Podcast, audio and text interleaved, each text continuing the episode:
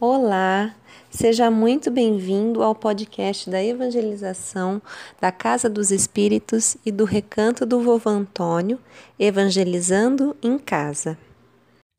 Este é o episódio 5 da série Aventuras de João Vermelho. A viagem de volta. O irmão Noel e as crianças saíram à porta da casa espiritual. As árvores parecem que tinham vida como se fossem pessoas. João Vermelho puxou a túnica do espírito. Irmão Noel, nós agora teremos de descer de novo até lá embaixo em nossa casa? Não, disse o bondoso amigo. Nós vamos esperar aqui um zeppelin que nos levará até lá. Vocês sabem o que é um zeppelin, né? É um balão que carrega gente. Eu conheço, eu conheço, berrou Glorinha. Papai me disse que quem inventou a aviação foi Santos Dumont, um brasileiro. Não, minha filha, corrigiu o espírito. Santos Dumont não inventou a aviação.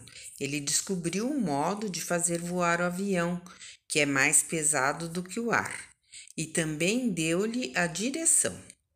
Isto é, ensinou aos homens a maneira de dirigir os aviões. Mas Santos Dumont não inventou a aviação. A aviação já é conhecida dos espíritos há milênios.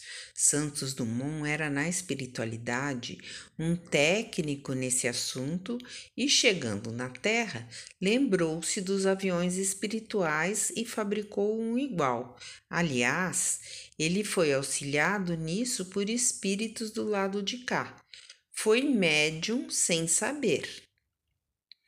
Aqui, nós quase só usamos para grandes distâncias o Zeppelin.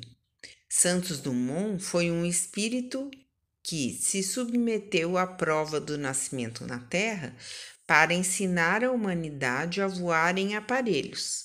Antes disso, a humanidade não conhecia voar. Ele foi um espírito missionário e um dos grandes missionários do mundo. Glorinha logo quis saber o que era missionário. Missionário quer dizer que ele nasceu com uma obrigação especial.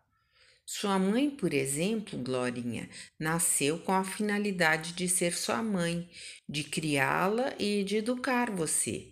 Ela é também uma missionária.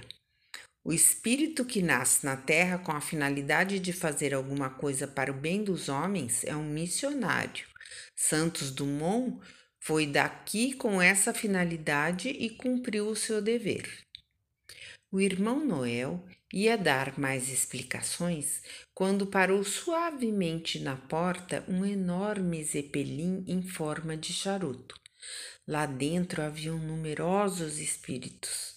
Era tudo igual aos zeppelins da Terra. Em cima do zeppelin havia uma porção de fios e parece que o zeppelin estava pendurado por um fio prateado que sumia nas nuvens. Os três entraram e o balão se pôs em movimento. A Glorinha estava entusiasmada. O mundo dos espíritos era formidável, tinha até zeppelins quem é que disse que espírito não é gente? Irmão Noel, exclamou a menina, lá na Terra ninguém acredita que o mundo dos espíritos seja assim. Eu pensava que quando morresse acabava tudo. Agora vejo que não é assim. Instantes depois, os três estavam de novo na casa das crianças. Desceram do Zeppelin e o Zeppelin foi embora. Eles ficaram olhando o balão que deslizou e sumiu no espaço. Eles estavam radiantes, mas o dia já clareava e tinham que voltar para o corpo. O irmão Noel disse-lhes: Meus amiguinhos, vocês agora terão que voltar para o corpo, que já está na hora de vocês acordarem no mundo. E eu? perguntou João Vermelho. Me lembrarei quando acordar do que aconteceu no nosso passeio? Não, meu filho, apenas se lembrará de pouca coisa e pensará que foi um sonho. Agora vocês têm que entrar no corpo. Logo à noite, quando na terra vocês estiverem dormindo, de novo eu virei buscá-los e então explicarei melhor. As duas crianças foram se aproximando dos seus corpinhos que estavam adormecidos. A primeira a entrar no corpo foi a Glorinha. O irmão Noel levou-a bem pertinho do corpo, mandou que ela se deitasse unidinha ao corpo. Deu-lhe alguns passes e pronto, num pulinho ela entrou no corpo novamente. Depois levou o João Vermelho, deu-lhe um beijo na testa e disse: Vamos, João, entra. O João, que vira como a Glorinha entrara no corpo, deitou-se também e deu um pequeno pulinho desaparecendo dentro do corpo. Era o mesmo que ver um peixe pular na água. O irmão Noel fez uma prece e saiu. Lá fora estava o Zeppelin, que já voltara. O espírito entrou nele e o balão desapareceu nas nuvens.